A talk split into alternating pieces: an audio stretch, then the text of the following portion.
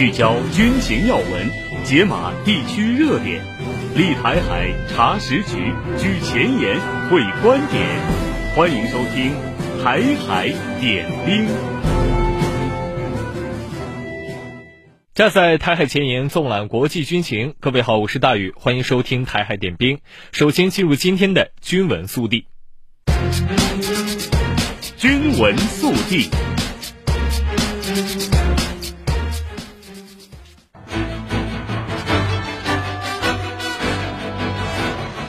十二号下午，国防部新闻局副局长、国防部新闻发言人张晓刚大校就近期涉军问题发布消息。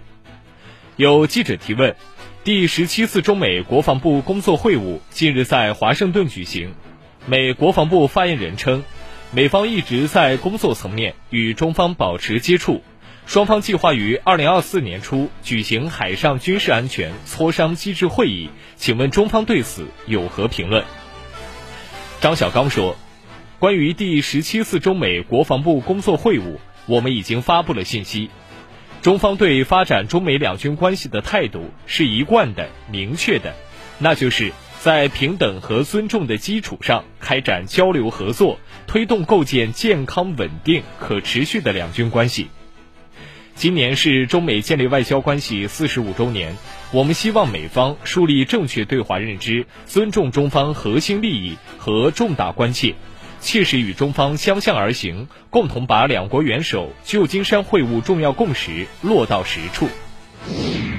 记者说，据美媒援引美军方官员言论称，自去年十月以来，两军未再发生重大舰机危险接近事件，显示双方军事紧张正趋缓和。请问中方对此有何评论？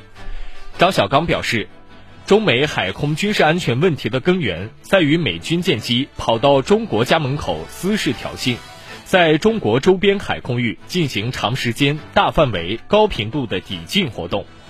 中国军队依法依规进行反制，有关行动正当合理、专业克制。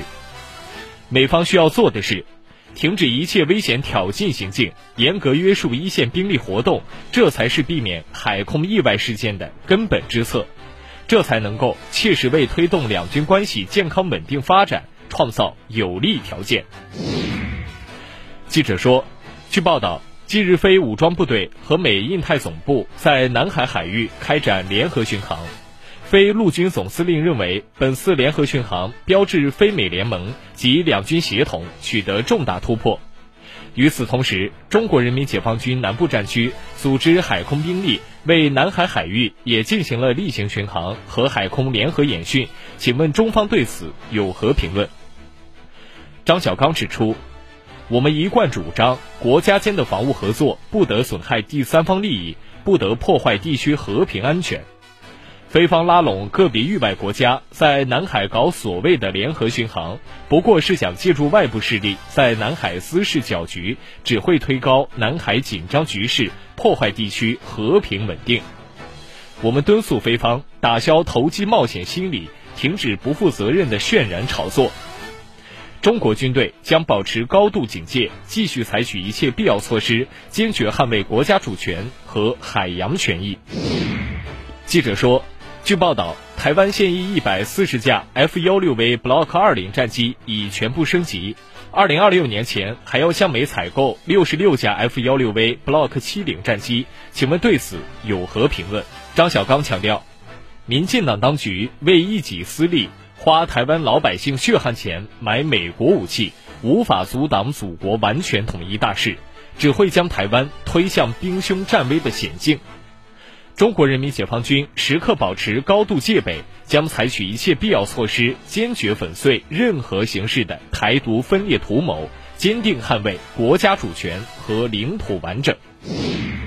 马尔代夫总统穆伊斯在当地时间十四号的记者会上表示，印度需在三月十五号之前撤出部署在马尔代夫的所有印度军事人员。去年十一月，穆伊斯宣誓就职，他在发表就职讲话时承诺。将确保马尔代夫没有任何外国军事存在，以维护国家独立和主权。据韩联社报道，当地时间十四号，韩国联合参谋本部称，朝鲜当日下午两点五十五分许，在平壤一带向朝鲜半岛东部海域发射一枚疑似中远程级别的弹道导弹。韩联参表示，韩军正与美日两国保持紧密合作，对导弹的具体参数进行分析。韩联参指出，韩美日紧密共享朝鲜射弹相关情报，并保持戒备态势。也门胡塞武装十三号发布声明，谴责美国和英国十二号和十三号对也门多地发动空袭。声明说，美英两国针对也门多地的空袭是公然的侵略，但他们无法阻止胡塞武装继续对与以色列相关的目标发动袭击。声明表示，胡塞武装将继续对以色列船只或前往以色列的船只发动攻击，而美英两国也将面临胡塞武装的反击。另据报道，当地时间一月十二号，在俄罗斯的要求下，联合国安理会就当前红海局势举行紧急会议。中国常驻联合国代表张军表示，美英两国打击也门胡塞武装目标的军事行动无法实现其宣称目标。中方指出，红海水域是重要的货物和能源运输通道。一段时间以来，胡塞武装在红海水域多次袭击和扣押商船。干扰国际贸易秩序，不利于地区稳定。中方多次呼吁胡塞武装立刻停止袭扰商船的行为，尊重各国商船根据国际法在红海水域的航行权利。中方同时呼吁各方，特别是有影响力的大国，发挥建设性负责任作用，共同维护红海水域航道安全。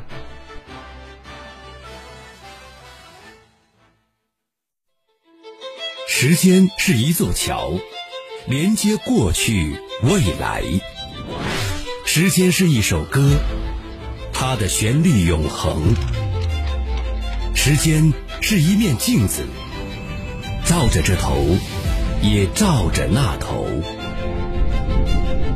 在时间的长河里，看霁月晴空，海天澄澈，烟霞舒卷。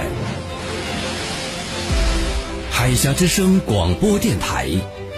与你一起砥砺前行，守望幸福。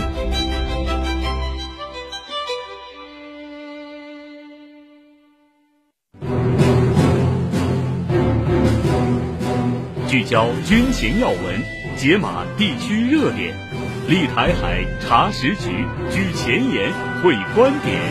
欢迎收听《台海点兵》。好的，接下来让我们一起关注战区演训情况。连日来，海军第四十五批护航编队针对亚丁湾形势特点，利用护航任务间隙，组织多科目实战化训练，提升复杂特情下遂行任务能力。雷达发现空目标，方位两六幺，向我进飞。亚丁湾中部海域战斗警报骤然响起，编队临沂舰与东平湖舰立即调整阵位。号手奔赴站位进行战斗准备，判明目标性质后，指挥员根据目标运动要素向站位号手下达指令，操作兵操纵舰艇调整航向航速。好，瞄点准确，警示射击。预备，放。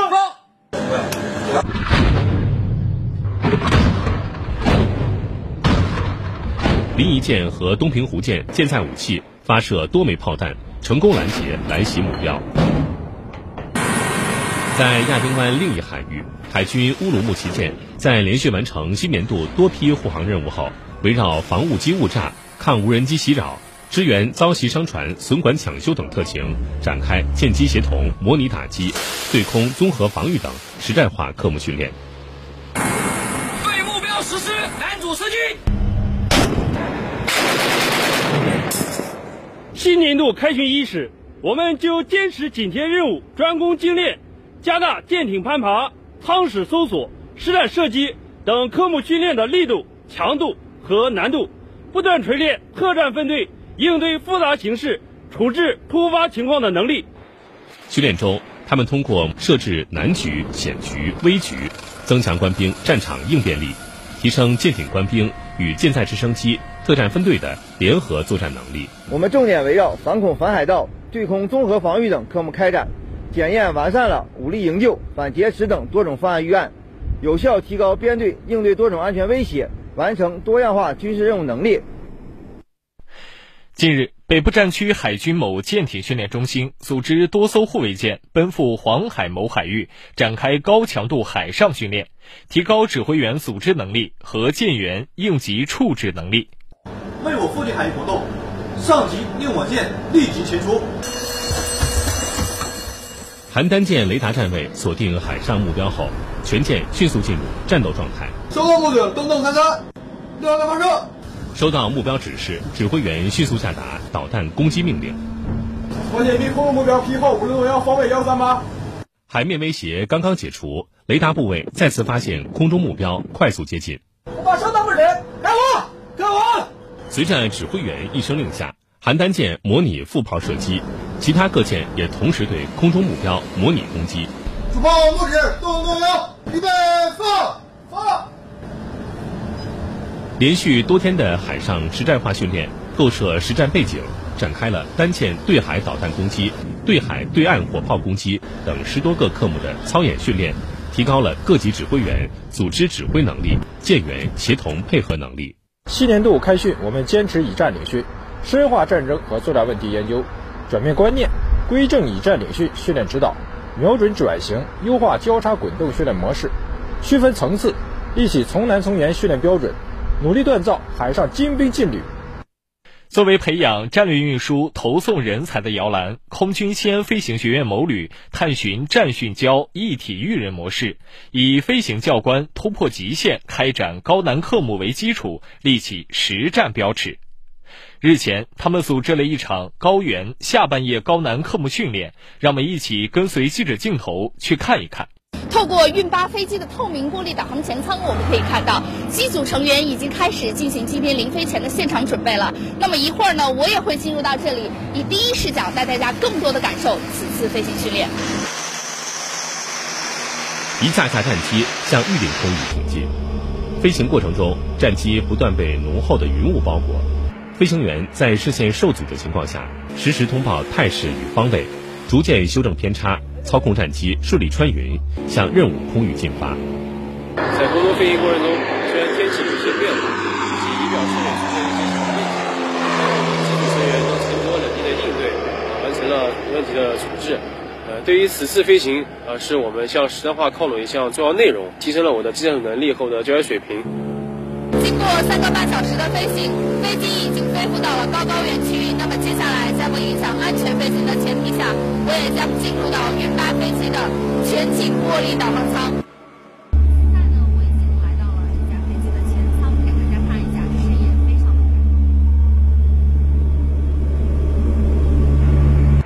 高原飞行，由于受海拔高、空气密度低等条件影响，发动机也会产生一定的高原反应。机组成员密切协同，成功应对各类突发情况。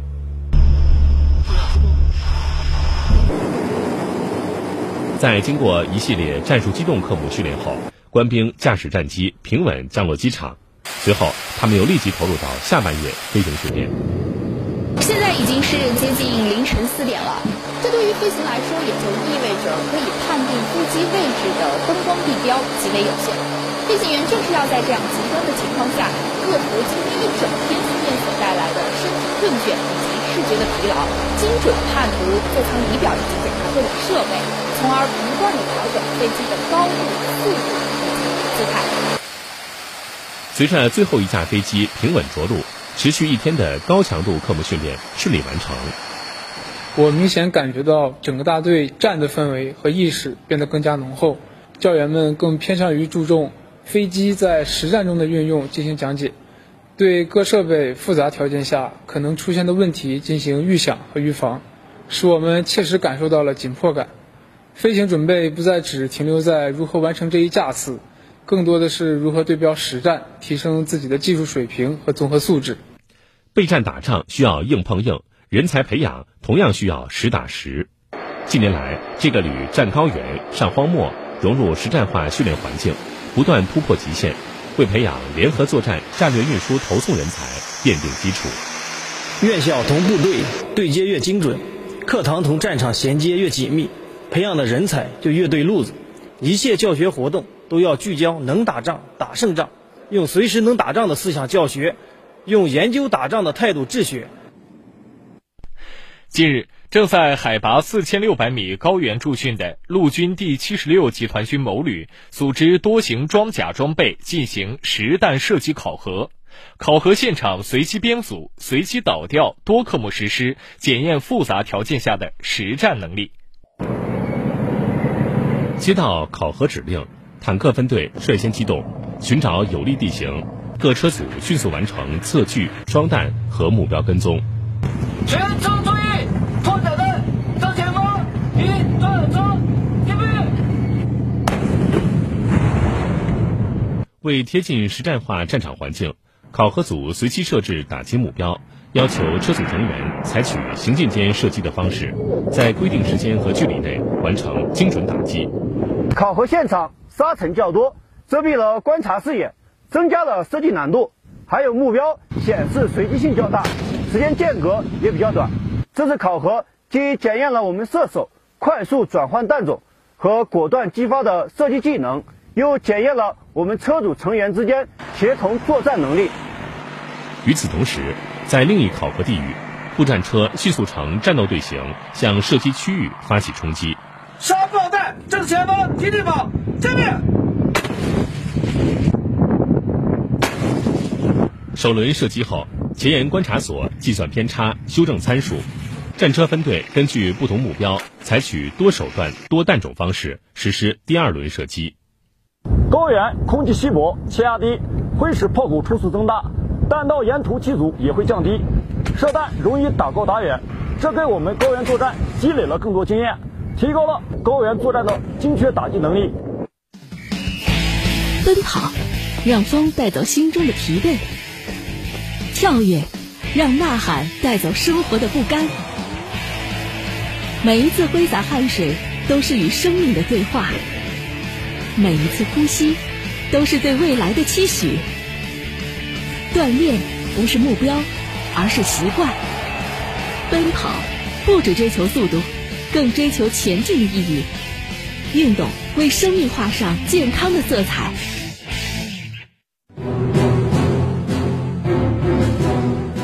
聚焦军情要闻，解码地区热点，立台海查实局，居前沿会观点。欢迎收听《台海点兵》。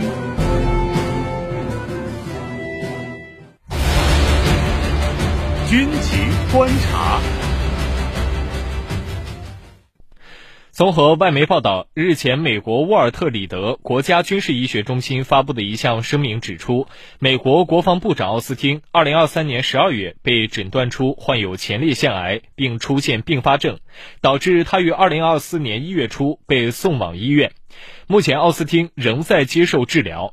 那么，奥斯汀隐瞒病情脱岗对于美国有什么影响呢？事件背后是否存在隐情？我们来听原国防大学副教授、江苏海院士官学院院长、海峡之声特约军事观察员袁周老师的分析。我们来关注美国防长奥斯汀患癌症，一度住进 ICU，总统拜登却毫不知情。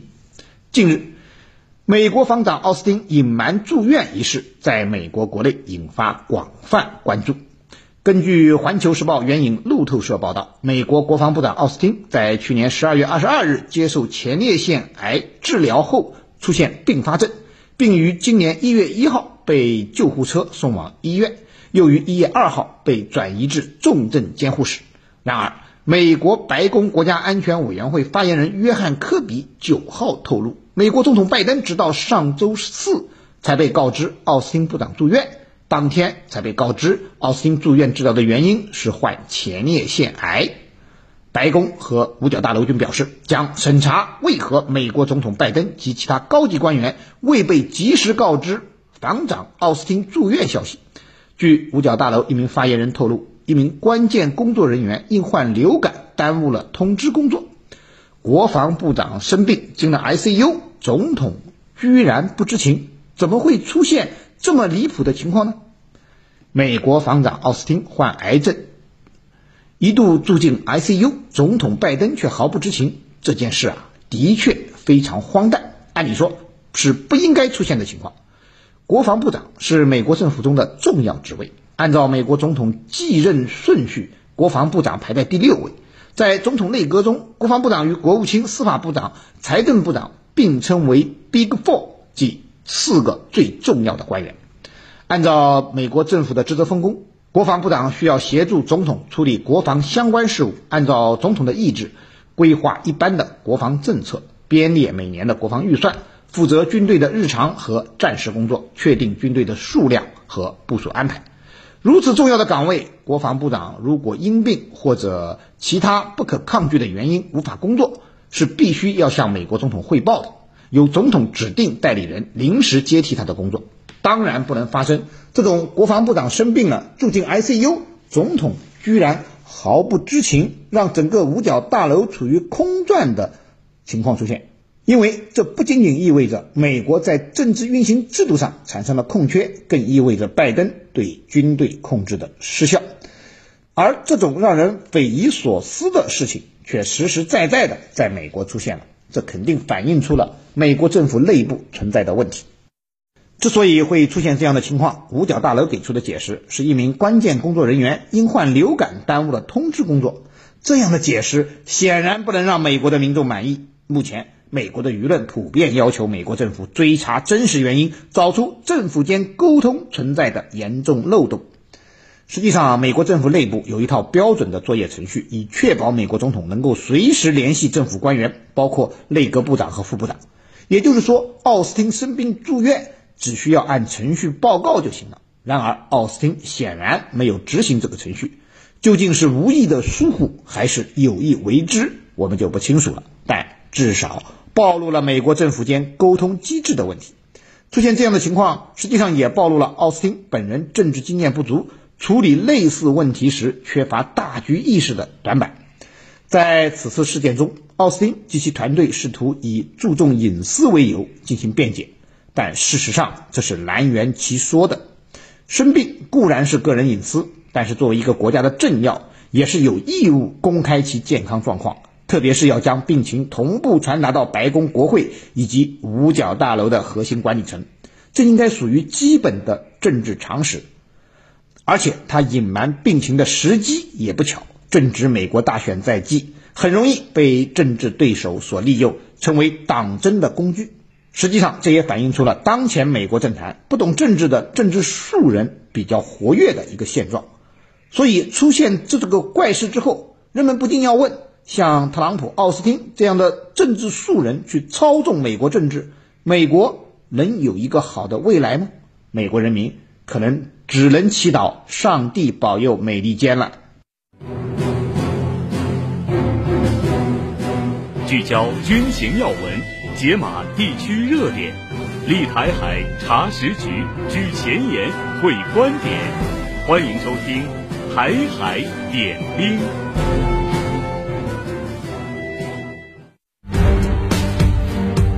军评前沿，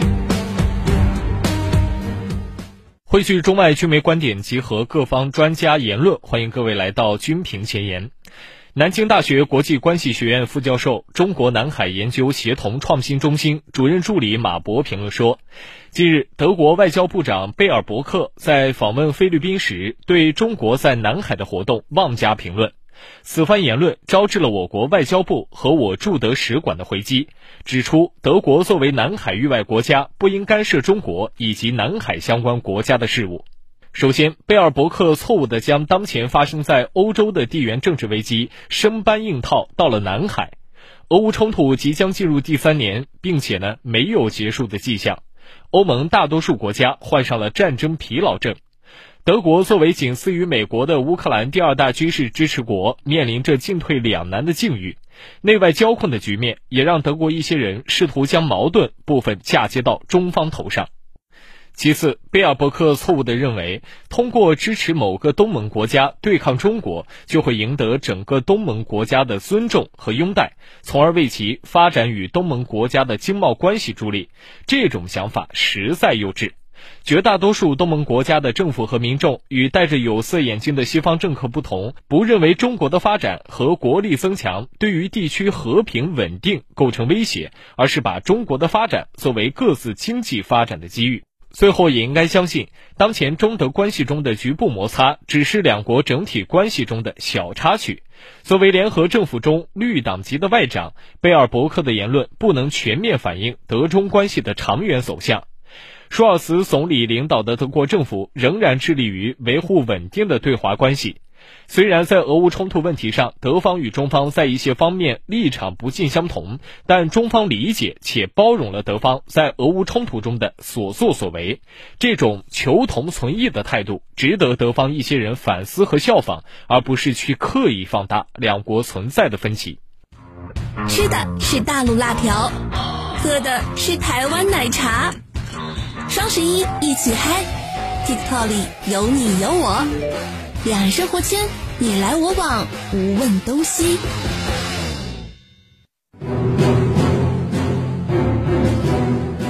聚焦军情要闻，解码地区热点，立台海查实局，居前沿，会观点。欢迎收听《台海点兵》。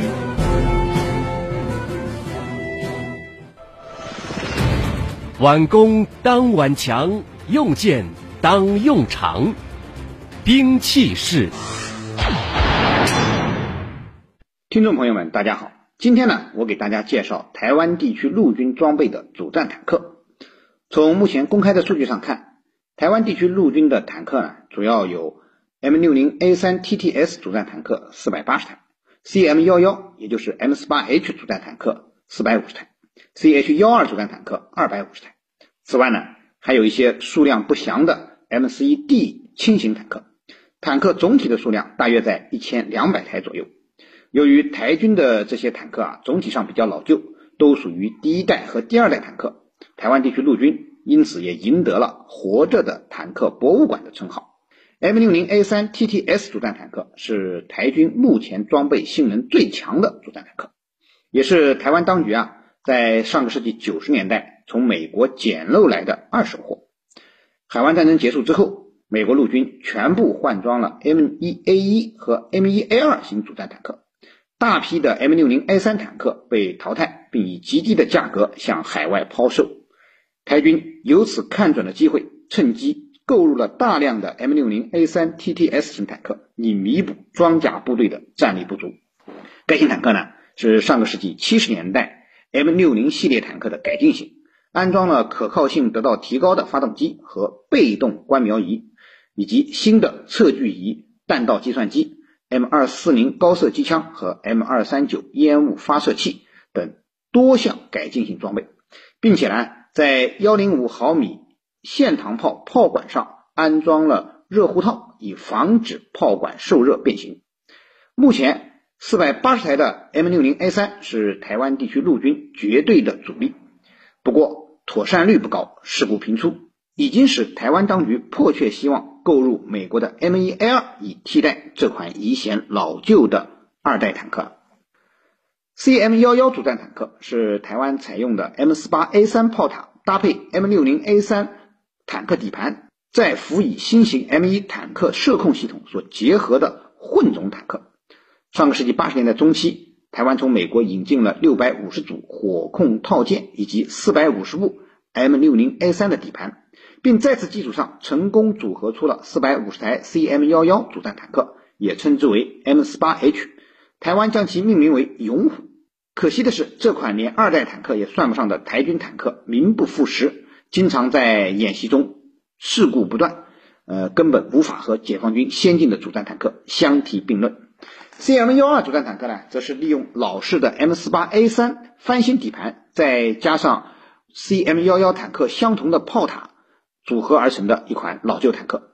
越南战争结束之后，台湾地区军队啊，得到了美军抛售的从越南战场上撤下来的三百多辆 M48A2 型坦克。那么这批坦克呢，在1981年被升格到了 M48A3 规格，此后。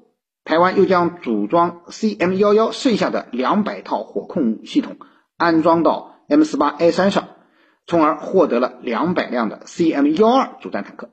CM 幺二主战坦克呢，虽然在性能上与美国自产的 M 四八 A 五接近，但是作为一个东拼西凑的过渡产品，其实没啥实际战斗力，只能成为未来战场上的活靶子。此外，台军仍有少量上个世纪五十年代装备的一代坦克。